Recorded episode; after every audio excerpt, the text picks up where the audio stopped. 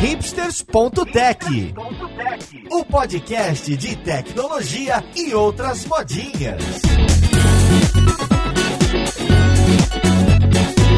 Olá, caríssimo ouvinte, seja bem-vindo a mais um episódio do seu podcast de tecnologia favorito. Esse é o hipsters.tech, meu nome é Paulo Silveira e hoje a gente vai conversar sobre pesquisa em engenharia de software, em desenvolvimento de software e a relação do mercado com a academia. Então, eu tô com dois pesquisadores, programadores e pessoal da academia para a gente falar desse assunto. Vamos lá, podcast, ver com quem que a gente vai conversar.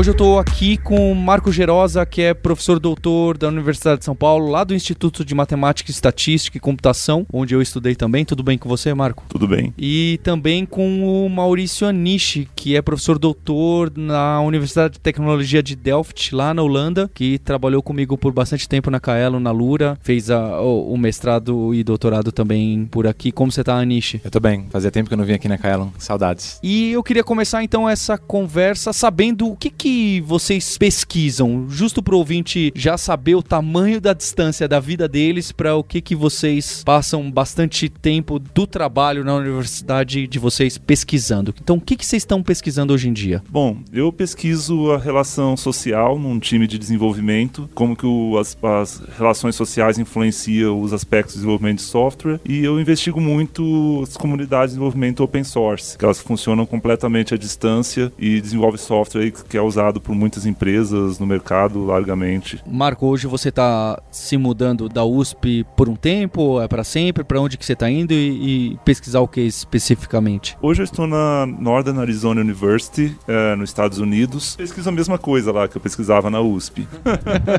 e você, Anish, o que, que você está estudando? Ah, o que eu sempre gostei de pesquisar é o que eu faço hoje, trabalhar com manutenção de software. Então, tentar ajudar o desenvolvedor a manter o software dele que já existe, é grande. Então, por exemplo, detectar maus cheiros de código, né, code smells, tentar ajudar o cara a escrever um teste melhor código dele, enfim, tudo a ver com manutenção e evolução do software. Então acho que o ouvinte já começa a perceber que vocês estudam sim coisas que a gente passa no dia a dia, certo? Como que a comunidade desenvolve software open source, como que a gente pode escrever código melhor, testes e detectar as más práticas. Eu queria saber então mais detalhes, justo pra gente enxergar como que isso então vai afetar o mundo do desenvolvedor, porque o, o que eu falo é, muita gente como eu estudou uh, numa faculdade, sistemas de informação, processamento de dados, ou tecnólogo, ou ciência da computação, e no dia a dia a gente sente que fica uma certa distância. Em especial, é claro, da parte mais matemática, às vezes até de algoritmos, mas a engenharia de software que vocês estão colocando aqui parece mais próxima. Eu queria saber como que então o trabalho de vocês pode realmente afetar o ouvinte, afetar a desenvolvedora, afetar o desenvolvedor. O que, que vocês estão colocando aí de pesquisa, de artigo ou até de software. Eu sei que o Anish cria algumas ferramentas que a gente pode usar ou que, sei lá, é uma pesquisa e talvez futuramente possamos usar. As pessoas acham que a gente está longe da indústria porque o que a gente gosta de fazer é entender as coisas, é entender o que o desenvolvedor está fazendo no dia a dia dele. O desenvolvedor tem muito aquilo de, por exemplo, ele ouve um, uma ferramenta nova num podcast, ele quer sair usando, ele nem sabe se a ferramenta é boa mesmo, se vai ajudar ele, ele só ouviu, ele vai, ele tá na hype, ele usa. E o que a gente gosta de fazer do nosso lado é entender o porquê que essas coisas funcionam ou não funcionam. Então eu vou dar um exemplo. Essas ferramentas de linters que as pessoas usam no mundo JavaScript hoje, o ESLint, por exemplo. Para você configurar, você tem 300 regras diferentes para você escolher, né? Olha, eu quero que ele reclama para mim se eu tô usando tabs versus space, se eu tô usando triple qualidade, etc e tal. Quais que os desenvolvedores realmente usam? Então, um trabalho que a gente fez agora, bem legal, a gente minerou 10 mil arquivos de configuração diferente, de 10 mil projetos diferentes para ver quais são as regras que os desenvolvedores realmente ativam, quais que os desenvolvedores realmente desativam, para tentar gerar um preset de coisas que emergiram de 10 mil projetos diferentes. Então, o que a gente faz muito é tentar entender o que o desenvolvedor está fazendo no dia a dia para falar para ele, olha, isso aqui que você está fazendo faz sentido porque tem essas vantagens, ou isso aqui tem essas desvantagens. Então, quando você levar para o seu mundo, você já sabe o que, que você vai ganhar, o que, que você vai perder. Acho que a diferença do programador da indústria e da comunidade que ele frequenta, por exemplo, que o com, TDC, etc, é que ali o desenvolvedor vai lá para ver casos de estudo que são muito legais e ferramentas. Você criou um software open source, a Kaelon criou o VRaptor, que as pessoas adotam porque é muito fácil adotar uma ferramenta. A gente gosta de criar ferramenta, mas a gente gosta mais ainda ainda, ou eu pelo menos gosto mais ainda, de entender como que o desenvolvedor se comporta quando está usando uma determinada ferramenta. Entendeu? É muito mais sobre entender comportamento, pelo menos o que eu gosto de fazer, entender comportamento para aí sim tentar derivar boas práticas, ferramentas, uh, coisas para você mudar no seu dia a dia de desenvolvimento. E aí talvez soe menos cool do que eu simplesmente entregar o V-Raptor para você. Faz sentido. É, eu acho que é isso mesmo, a Nish falou muito bem. Pesquisa é sobre geração de conhecimento, geração de conhecimento de uma maneira sólida e aprofundada. Então, é diferente de simplesmente experimentar uma tecnologia para ver se ela é legal ou não. Então, a gente procura entender o porquê que ela funciona naquele contexto, por que ela não funciona, a gente compara os diferentes ambientes para entender a essência da tecnologia e não aquela ferramenta em si. E, de fato, olhar para open source, que é o que a gente faz bastante, é interessante porque tem milhões de projetos que a gente pode olhar. Então, o Anish falou de minerar, a gente vai no GitHub, faz download aí de dezenas, centenas de projetos, procura padrões, procura relações entre o, ah, o que acontece no projeto e os efeitos na qualidade de software. E, de fato, isso acaba tomando mais tempo. E, às vezes, os programadores não entendem essa diferença entre experimentar uma tecnologia para ver se ela é legal ou não, ou entender os porquês. Por que, que elas funcionam, quais as reais consequências, quais são as limitações e como que a gente pode recomendar para fazer novas tecnologias para o futuro. E o que eu acho muito legal é que para mim os dois se complementam muito bem. Porque o desenvolvedor que está na indústria, ele está passando por problema, ele está resolvendo problemas, porque eles sempre resolvem problemas, eles propõem ferramentas, então eles empurram a engenharia de software para cima e o que a gente tenta fazer é continuar de onde eles estão. Porque muitas vezes o desenvolvedor não tem tempo de parar e pensar, puxa vida, tem a ferramenta A, B e C. Qual será que é melhor? Qual será que em termos, sei lá, de performance é melhor? Em termos de manutenção no futuro é melhor? Ele não tem tempo de fazer isso, ele propõe esse monte de coisa, mas ele não ganha dinheiro para entender as diferenças de verdade, não as diferenças técnicas, certa diferença num contexto grande dessas coisas. É aí que a gente entra. A gente gosta muito de chegar num desenvolvedor e conversar com ele, entender o porquê as coisas estão funcionando ou não funcionando para ele. Apesar das pessoas falarem que a academia é inimiga da indústria, a indústria é inimiga da academia, nessa né? briga que a gente tem, desenvolvedor odeia o acadêmico, o acadêmico odeia o desenvolvedor, na verdade é o contrário, acho que a gente se complementa. Cada um tá empurrando a engenharia de software pro lado que sabe melhor, pro lado que gosta mais. Somos amigos no fim das contas. Eu acho que até é um tema interessante porque tem um pouco disso mesmo. Ah, mas o pessoal tá pesquisando lá na universidade algo que ninguém usa ou algo que ninguém vai usar. Deveriam estar tá só olhando o que que eu tô fazendo. Eu tinha essa mentalidade quando eu tava na faculdade, tá bem? Então, ah, para que que eu preciso estudar isso e etc. Por que estão olhando para esse lado? Mas eu cada vez fico mais consciente de que a universidade e a academia precisa também olhar para lados onde o mercado não está olhando, senão vira tudo uma coisa só. Esse argumento de que precisa estar tá totalmente alinhado, acho que é o que você falou. Vão em direções, cada um vai numa direção e se encontra ali em algum momento, se der certo. Se não der, olha, pesquisei aqui nesse assunto e não, não, não foi muito certo. Assim como o mercado também adota algumas coisas que depois vê, poxa, era melhor ter ouvido ali na década de 70 que falavam dessas técnicas e, e assim ressurge alguma coisa, alguma linguagem. Alguns pesquisadores dos Estados Unidos resolveram fazer uma investigação para rastrear tecnologias que são usadas no mercado hoje, se tinha relação com o que foi pesquisado na academia. Cons conseguiram pegar várias tecnologias e foram rastreando desde teses de doutorado, artigos que foram publicados, às vezes na década de 70, como que aquilo foi caminhando, amadurecendo a ideia até virar uma tecnologia largamente utilizada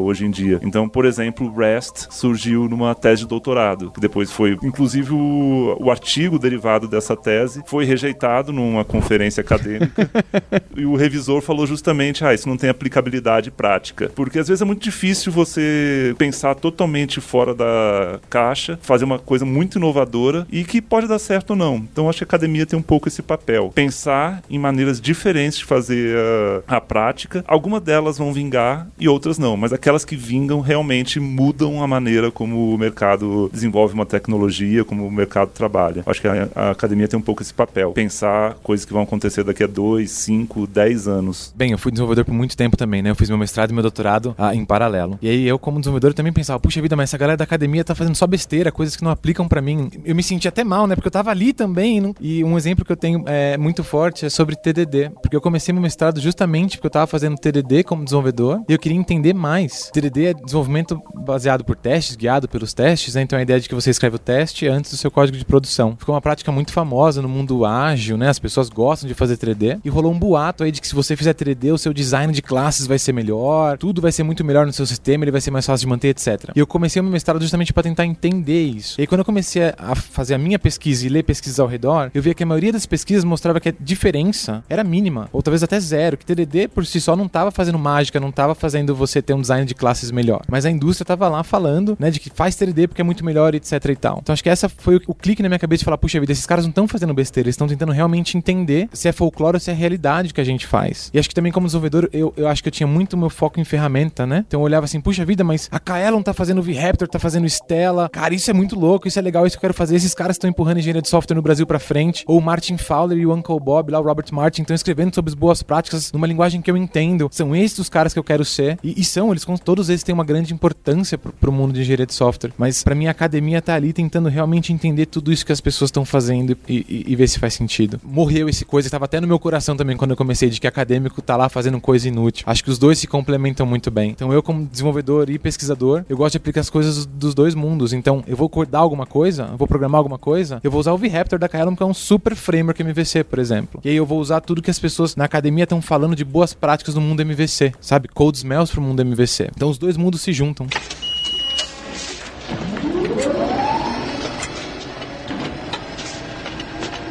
E no começo do podcast, você, Maurício Anishi, citou uma pesquisa que você fez para o Lint para tentar entender quais são mesmo as práticas que o pessoal de open source aplica nos próprios projetos. Então eu queria saber não só desse, mas é, resultados interessantes que vocês tiveram, primeiro na pesquisa de vocês, depois a gente até abre para o que mais que vocês acham curioso que está aparecendo por aí. Nessa pesquisa, por exemplo, o que, que saiu de resultado que parece, ah, todo mundo acha que todo mundo faz assim, mas na verdade nenhum projeto open source grande grande, etc., faz dessa forma. Acho que nesse paper uma coisa bastante curiosa que apareceu é que a gente perguntou pro desenvolvedor o que, que era mais importante para ele ter na ferramenta dele ativada. Ele quer achar bug, ele quer achar boas práticas, ele quer ver, sei lá, coisas de ECMAScript, etc e tal. A gente perguntou para ele quanto importantes são essas coisas. E detectar bug foi uma coisa que 95% das pessoas falaram pra gente que é importante, por volta de 400 pessoas. Aí a gente foi no GitHub e a gente percebeu que, tudo bem, possíveis erros é o que todo mundo acha importante. Será que as pessoas realmente usam esses possíveis erros? Elas ativam possíveis erros erros na configuração dele da ferramenta e só 50% dos projetos estavam realmente ativando. Ou seja, as pessoas acham que detectar erros é uma coisa que tem que estar configurada nessas ferramentas, mas só 50% dos projetos estão realmente configurando possíveis erros na ferramenta, na né, detecção de erros. Então é muito legal de ver que a percepção do desenvolvedor às vezes não é exatamente o que ele faz. Então a gente acha muito curioso de, de entender a percepção do desenvolvedor. E aí deve ter vários motivos para isso. Ou porque a ferramenta é muito verborrágica quando ativa aquilo ali, ou ele acha que não vai vale checar se é nulo um parâmetro antes de usar. Exato, a nossa hipótese hoje é de que isso acontece porque para você configurar o ESLint, você tem que configurar manualmente. Você tem que entrar no manual, entender as 250 regras que ele tem e falar essa que eu quero ligar, essa que eu não quero ligar. Obviamente as pessoas não fazem isso. Elas pegam presets prontos. Por exemplo, o Airbnb tem um famoso. Então o que o cara faz? Ele pega o preset do Airbnb, põe direto no projeto dele e nem vê se as, as coisas que estão lá é o que ele realmente quer. Então no fim a conclusão pra gente foi de que se você quer realmente ter os benefícios que essas ferramentas dão para você, você vai ter que gastar um tempo sim configurando. E uma coisa que a gente tentou fazer também nesse artigo é propor a lista de regras que você tem que ativar baseado na inteligência do povo do GitHub. Então a gente tá falando, olha, essas aqui são as que são super ativadas no GitHub. Talvez faça algum sentido para você ativar ou para pelo menos pensar sobre essa regra. Por exemplo, triple qualidade é uma regra que é super popular em todos os projetos do GitHub. Porque no JavaScript você tem dois iguais ou três iguais. Certo tem uma diferença ali na linguagem. E muitos desenvolvedores de JavaScript preferem que você opte pela triple qualidade. Só que você pode esquecer, certo? Você pode colocar duas ao invés de três. Isso tem uma diferença ali na linguagem do JavaScript. E muito desenvolvedor, muito projeto, acha que, puxa vida, essa é uma regra que eu quero saber quando acontece no meu sistema. Quando o cara só põe dois iguais, eu quero que alguém me avise que tem três iguais. Pode ter bug por causa disso, certo? Então tem várias dessas. E aí no nosso trabalho a gente listou quais são as regras mais populares e as menos populares, as que as pessoas falam, não quero que isso aconteça no meu código. Eu não ligo para essa regra. Acho que essa foi uma grande contribuição desse nosso trabalho. Bom, um exemplo que eu posso citar de um trabalho recente com comunidades open source que a gente fez foi a investigação dos novatos como que eles são recebidos e quais são os problemas que eles enfrentam nessas comunidades, porque elas querem mais desenvolvedores, comunidades open source funcionam dessa maneira, atraindo voluntários para contribuir, e a gente resolveu investigar o que que acontece. A gente entrevistou uma série de novatos, novatos que estavam tentando contribuir para um projeto open source, entrevistou novatos que desistiram, entrevistou os membros da comunidade e comparou as diferentes perspectivas. Fizemos uma análise aprofundada dessas entrevistas, lemos e relemos e marcamos trechos das entrevistas que tinham correlações identificamos uma série de barreiras. Então, por exemplo, identificamos diferenças entre as visões dos membros da comunidade e dos novatos. Os membros achavam que os novatos enfrentavam problemas de recepção, problemas sociais, mas na verdade os novatos muitas vezes barravam em coisas mais simples, como por exemplo configurar o ambiente. Muitas vezes demoravam semanas para conseguir fazer o software rodar na máquina e muitas vezes desistiam. E isso apareceu muito claro nas entrevistas e surpreendeu de fato os membros do projeto. Inclusive alguns projetos resolveram fazer manuais ou disponibilizar uma máquina virtual já configurada para facilitar a entrada desses novatos. E agora a gente está fazendo um desdobramento dessa pesquisa, que é pegar essas barreiras que a gente identificou, como por exemplo também escolha de tarefas dentro do issue tracker, qual tarefa é boa para um novato, está desenvolvendo ferramentas como por exemplo um recomendador que analisa aquela tarefa, analisa o perfil do novato e tenta fazer um casamento. Essa tarefa é boa para você. E a gente está investigando isso na prática,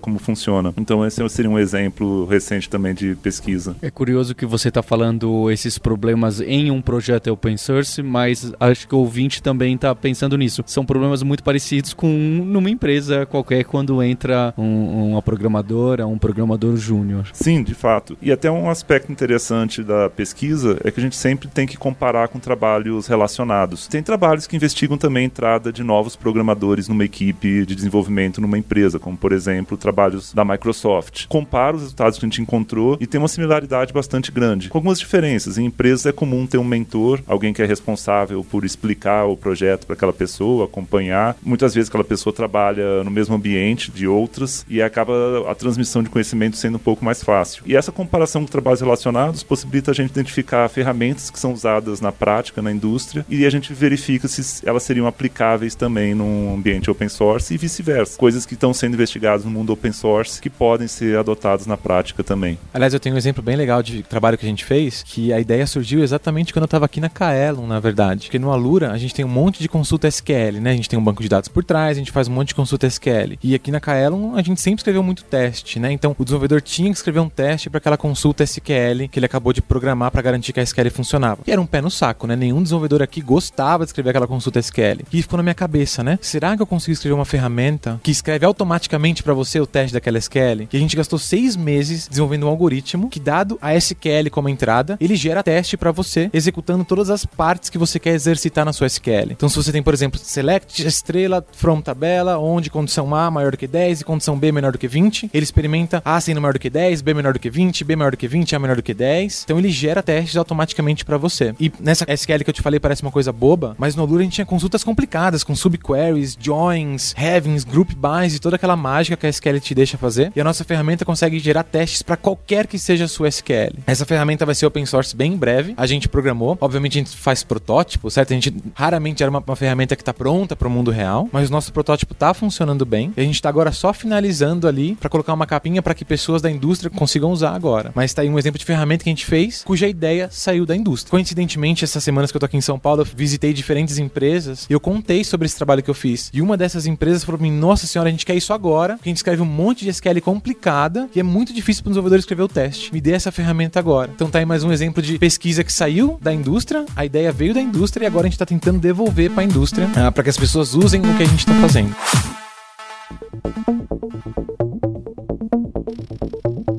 O Gerosa estava me contando que vocês também publicaram um, um, artigo sobre como os desenvolvedores ficam atualizados com o que está saindo, o que está bombando, o que, que não é mais legal da comunidade. Vocês podem falar um pouco a respeito de como fizeram essa pesquisa e, em especial, os resultados dela? Sim, claro. Bem, a gente estava super curioso para saber como que os desenvolvedores estão usando essas ferramentas modernas de notícia, né? Tipo Hacker News, Reddit, etc. Será que os desenvolvedores aprendem dela? Como que eles usam? Qual é o objetivo deles, né? Então a gente entrevistou alguns usuários chaves do Reddit, do Hacker News, para entender, puxa vida, por que que você vai no Reddit? O que que você aprende, etc e tal. Então vocês conversaram mais com os heavy users que postam e comentam bastante. Exato. Então a gente começou pegando o dataset que está disponível gratuitamente na internet. A gente olhou quais são os usuários super ativos que estão sempre no Reddit, sempre no Hacker News, e a gente conversou com eles. Anish, explica antes o que que é o Reddit, o que que é o Hacker News pro ouvinte que não conhece essas bagunças. O Reddit e o Hacker News são sites bem simples de notícia, onde basicamente você achou um link link legal na internet, você vai lá e posta, você compartilha esse link com outras pessoas e nessa ferramenta você consegue comentar e discutir. Então, o Reddit, por exemplo, tem vários subreddits, como eles chamam, que são os canais. Então, tem o canal do R Programming, R Programação, por exemplo, que é o canal onde programadores vão para conversar de programação. Então, foi exatamente esse canal que a gente queria entender. A gente queria entender como que desenvolvedores usam o R Programming. Né? Então, conversamos com vários deles, com vários usuários ativos, e a gente percebeu coisas legais. Por exemplo, um deles falou assim para mim: Olha, eu tenho um blog tão legal, mas antes de eu ir pro Reddit, era tão difícil as pessoas lerem o que eu tô fazendo.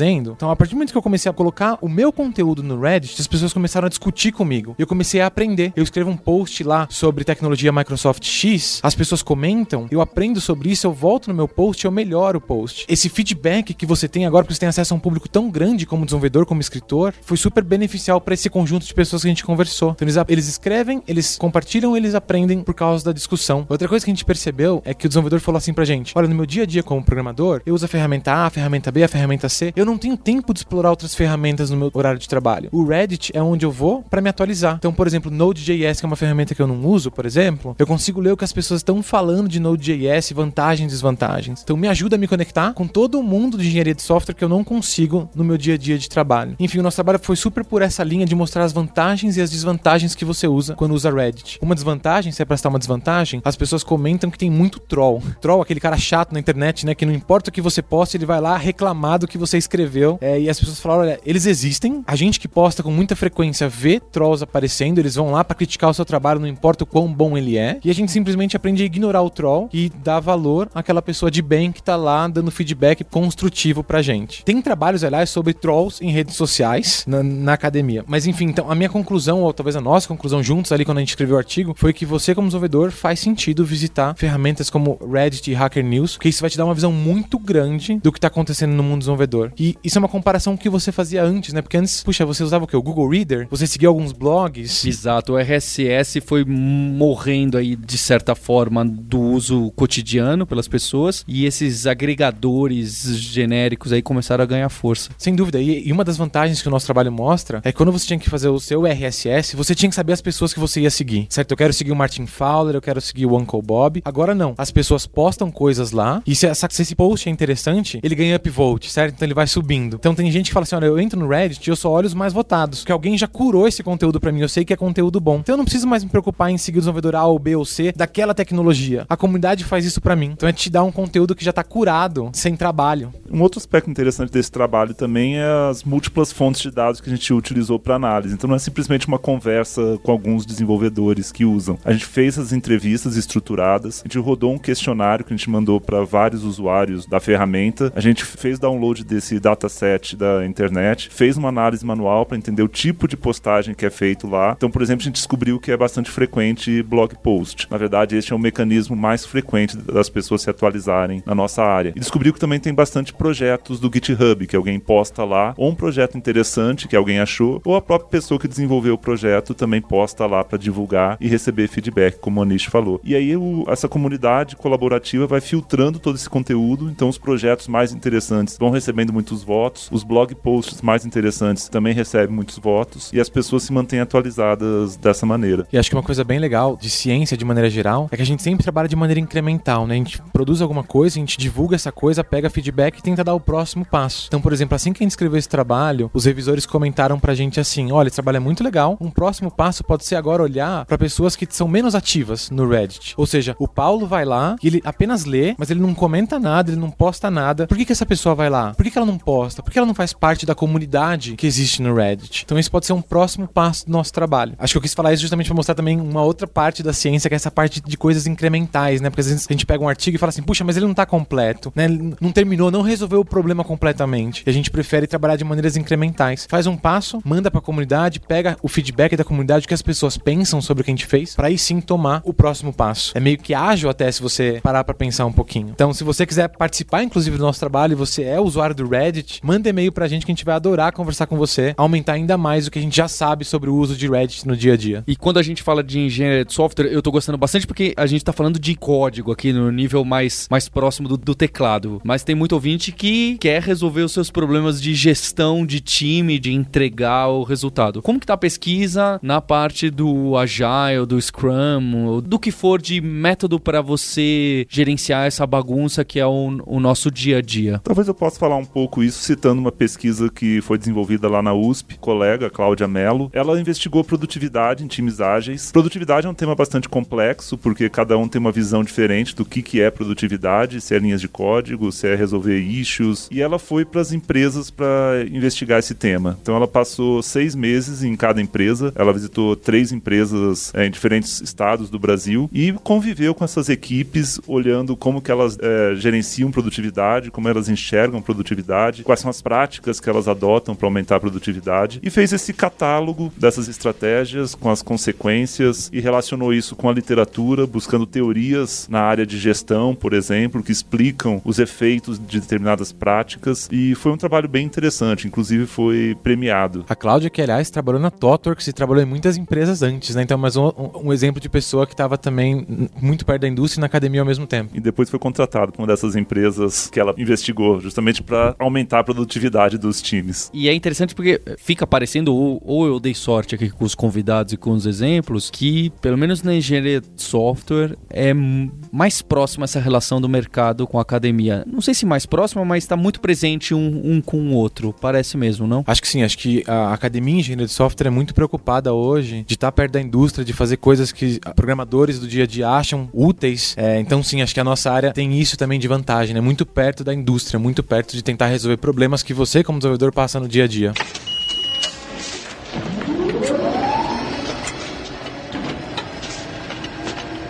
Bem, a gente falou bastante do que, que vocês estão pesquisando, estudando, colegas e, e, e a universidade que estão próximas de vocês. Mas eu queria saber também o que, que vocês consideram interessante que está acontecendo por aí, o que viram e falaram, poxa, olha esse trabalho que legal, olha esse resultado que ninguém imaginava. O que, que vocês recomendam aí que foi interessante? Bem, eu posso falar dos trabalhos que eu mais gosto hoje, né? Eu sempre gostei muito de code smells, né? Maus cheiros, detectar más práticas no seu código. Meu doutorado tem muito a ver com isso. E acho que um pesquisador que faz isso muito bem é um italiano, ele se chama Fábio Palomba, e ele fez muitos estudos para entender se esses code smells que você encontra no livro do Fowler, por exemplo, né, classe Deus, feature envy, métodos longos, etc e tal, qual é o impacto de verdade desses code smells no seu dia a dia? Isso realmente prejudica a manutenção, etc e tal? Isso é, se eles são só feios e fedidos ou se eles fazem mal à saúde mesmo? Se eles têm um impacto de verdade. Impacto no sentido de puxa a vida mais para frente vai sofrer na manutenção, mais para frente esse código vai ter um bug, ele é mais propenso a ter bugs ou não. É, e ele pegou todo o catálogo do Fowler e ele mostrou um a um. Esse aqui, o impacto é esse aqui. Esse, esse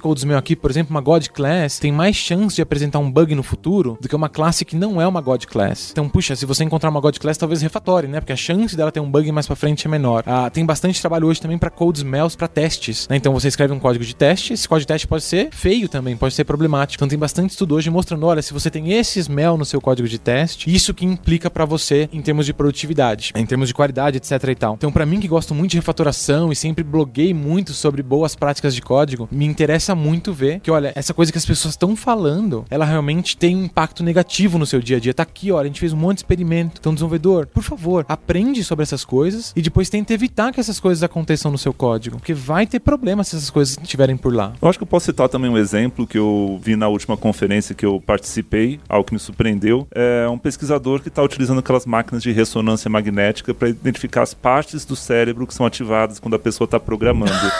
é, é e, e, ele comparou, Caramba. passou exercícios de programação para a pessoa fazer, depois exercícios de matemática, exercícios de linguagem, e ele compara a proximidade, descobriu que, por exemplo, programação tá muito, ativa muito a região de memória, a região do cérebro é, focada em linguagem, como né, uma linguagem de programação, e achei muito interessante os resultados. E é um exemplo de pesquisa que não tem uma aplicabilidade prática hoje, simplesmente está entendendo como o cérebro funciona, como está programando, mas que com certeza vão ter desdobramentos futuros muito importantes, porque programação e engenharia de software em geral, ela é limitada basicamente por aspectos cognitivos, né? A pessoa tem que raciocinar para desenvolver um programa, para desenvolver um problema de programação. Então você entender os mecanismos cognitivos que te levam a resolver um problema pode ter consequências, por exemplo, para treinamento, pode ter para ferramentas e coisas do gênero ou para práticas que são usadas na empresa. Eu achei bem interessante essa pesquisa. E esse é um exemplo bacana porque é um dos exemplos que que, quem sabe lá na frente, vai se encontrar o mercado e a academia. Por enquanto a gente não sabe, pode ser que não tenha nada a ver, mas realmente parece interessante. Eu acho que eu tenho mais um exemplo que foi inesperado ali esses dias, na verdade, e até mandei para um pessoal da Kaelon para discutir. É porque a gente tem aquela noção de que produtividade, né, um desenvolvedor fica mais produtivo conforme ele vai ganhando experiência, conforme anos de trabalho que ele tem no dia a dia. Esse grupo, que eu não me lembro da onde, infelizmente, vou mandar o link depois pro Paulo, ele põe no podcast. Eles estudaram 400, 500 desenvolvedores programando e tentaram entender o quão produtivo esses caras são programando. E eles perceberam que o tempo que você tem de experiência na indústria não faz diferença para saber o quanto você é produtivo em termos de qualidade, etc e tal. Os fatores que eles mostraram que faz diferença é a sua proficiência com a IDE. Então, conhecer bem a sua IDE te torna mais produtivo. Proficiência com, com ferramentas de teste, como o JUnit, te torna mais produtivo. E ter, uh, como que eu traduzo isso para português? Deliberate practice. Praticar o tempo inteiro, de maneira focada, aquilo que você quer fazer de melhor. Então, você é um programador, você tem que ter sessões focadas de aprendizado de programação e você tem que pensar o tempo inteiro em estar aprendendo para se tornar um programador melhor. Ou seja, só ter 20 anos de experiência não vai te fazer, meu amigo, ser mais produtivo, mas sim estudar bastante o tempo inteiro de maneira focada, de acordo com o trabalho deles, conhecer muito bem a sua IDE e saber fazer testes. Então achei bastante interessante, porque quebra o paradigma que a gente tem, né? Pega um currículo lá, o cara tem 20 anos de experiência, pô, esse é o cara que eu quero contratar. Talvez não é tão simples assim, talvez seja mais complicado do que isso. Achei mais interessante ainda porque é um jabá para os cursos aqui. Vou pegar esse artigo para colocar aqui no, no marketing, olha só. Bem, a gente já teve aqui no podcast com o professor Carlos Ferreira lá, lá do IME, o, o Carlinhos e o Flávio Coutinho da EASH, e a gente até perguntou para eles, não é que, ah, se você quer trabalhar como programador, se quer trabalhar desenvolvendo software, precisa fazer faculdade de sistemas de informação, de ciência da computação? E a resposta deles é, todo mundo pode imaginar, foi que não, né? Para fazer esse feijão com arroz que costuma ser numa na indústria que eu fiz por muito tempo, ou sistemas eh, que não são rocket science, não, não, não tinha essa necessidade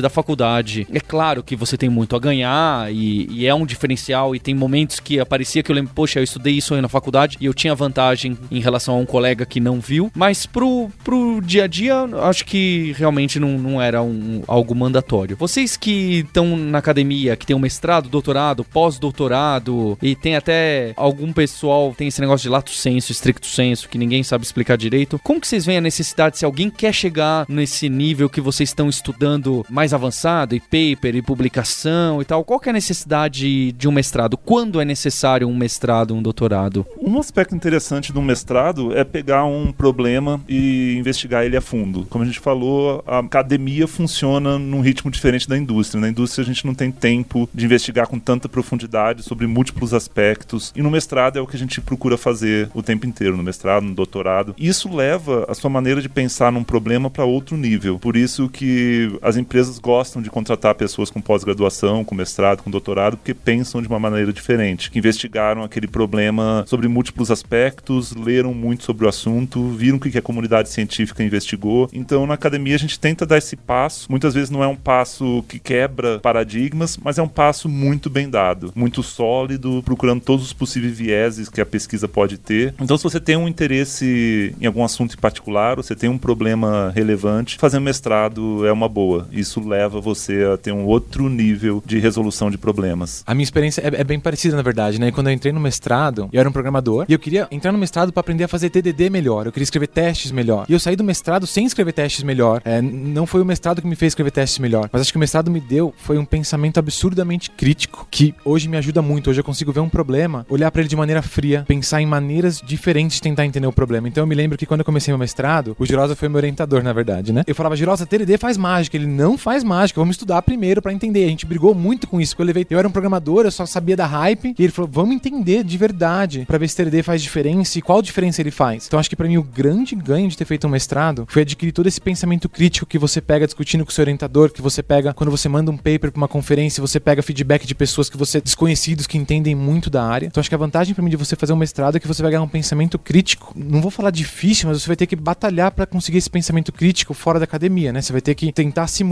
os mesmos benefícios que a academia te dá quando se trata de ter um pensamento crítico. O desenvolvedor precisa disso, não precisa disso. Acho que se precisa, não precisa é muito difícil discutir, mas para mim me ajudou bastante como ser humano, como desenvolvedor, a ter esse pensamento. Não faça um mestrado porque você acha que você vai ser um programador melhor, que você vai aprender melhores práticas de programação que as pessoas estão escondendo na graduação e estão escondendo nos blog posts do Martin Fowler. Não, isso não acontece. Você vai aprender a olhar para problemas de uma maneira diferente. Acho que essa foi para mim o que, me, o que eu vi no mestrado e que me incentivou a fazer um doutorado depois que eu falei, puxa, eu tô ficando bom nisso. Eu gostei dessa ideia de pensar de maneira maneira crítica. Então vou continuar por mais tempo ali, ganhar mais pensamento crítico. Acho que isso foi sempre a minha motivação. E obviamente focando em, em problemas de engenharia de software, que é o que eu gosto. Então para mim é super divertido, porque eu tento entender problemas que eu acho curioso e eu tento usar todas as ferramentas que a academia me deu para entender esse problema. Então pensamento crítico é o que um mestrado vai te dar. Eu acho que isso ajuda a diferenciar também pós-graduação stricto senso e lato senso. A pós-graduação lato senso, o objetivo é mais de ensino, você se atualizar, aprender uma determinada área. Então eles focam mais no que está acontecendo no mercado para atualizar o programador. No mestrado, que seria uma pós-graduação stricto senso, o objetivo é desenvolver esse raciocínio crítico, é de fato investigar um problema a fundo. Também tem disciplinas que você cursa, mas as disciplinas, na verdade, elas visam instrumentar, te dar ferramentas para você investigar o seu problema. Então, eu acho que essa seria uma boa diferenciação entre um tipo de pós-graduação e outra. Vocês tiveram uma, uma formação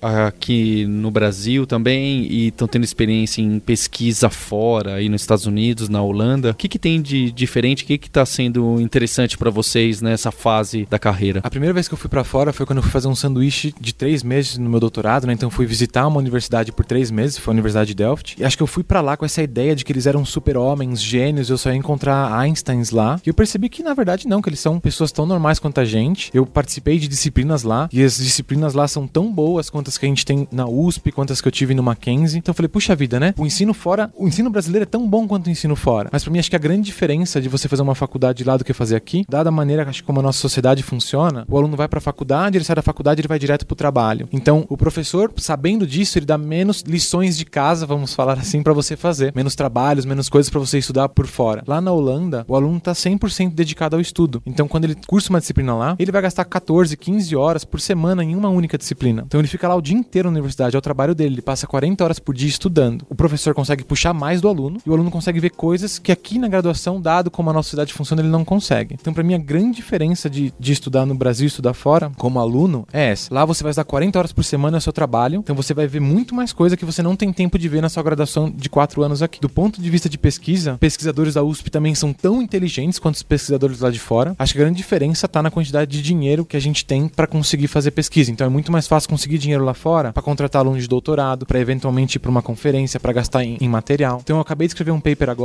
e eu gastei por volta de 300 ou 400 euros em máquinas. Precisava executar um experimento. E com certeza ia ser muito mais difícil eu conseguir esse dinheiro durante o meu doutorado na USP. Muito mais dinheiro, foi muito rápido eu conseguir dinheiro para gastar com isso. Ir para conferência, que é muito importante pra gente, porque a gente pega feedback, conversa com pessoas, também era muito mais difícil na USP, dada a restrição financeira, do que na universidade lá fora. Então, para mim, como pesquisador, a vantagem ah, é que hoje eu tenho acesso a mais recurso financeiro, então é mais fácil para mim contratar pessoas e, e fazer mais coisas. Concordo plenamente com a Nish. Minha experiência também diz a mesma coisa. Os nossos pesquisadores têm a mesma capacidade dos pesquisadores lá fora. O que muda é a maneira como o sistema funciona mesmo. Lá fora há muito mais flexibilidade de gastar o dinheiro que pesquisa precisa, porque pesquisa as coisas vão se desdobrando, não dá para antever tudo, e muito mais dinheiro também para ser aplicado. É basicamente o que muda. E a dedicação, por exemplo, lá fora os alunos de doutorado são contratados como funcionários da universidade, com essa expectativa que ele vai trabalhar lá as 40 horas dentro da universidade.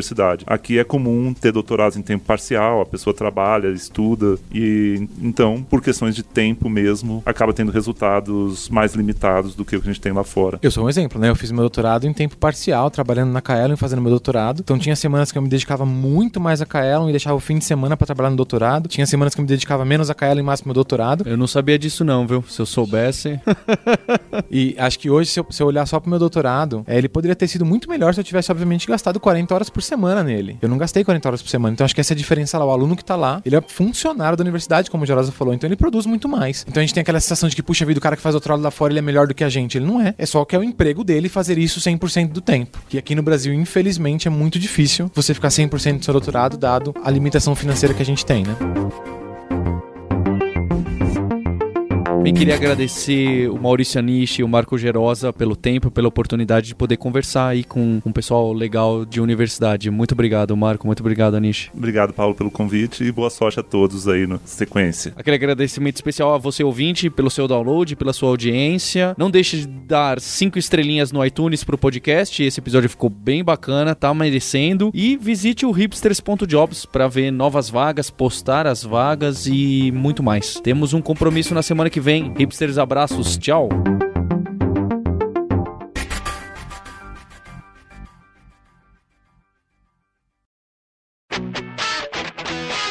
Você ouviu o hipsters.tech, produção e oferecimento alura.com.br, cursos online de tecnologia e Kaelon, ensino e inovação. Edição Radiofobia, podcast e multimídia.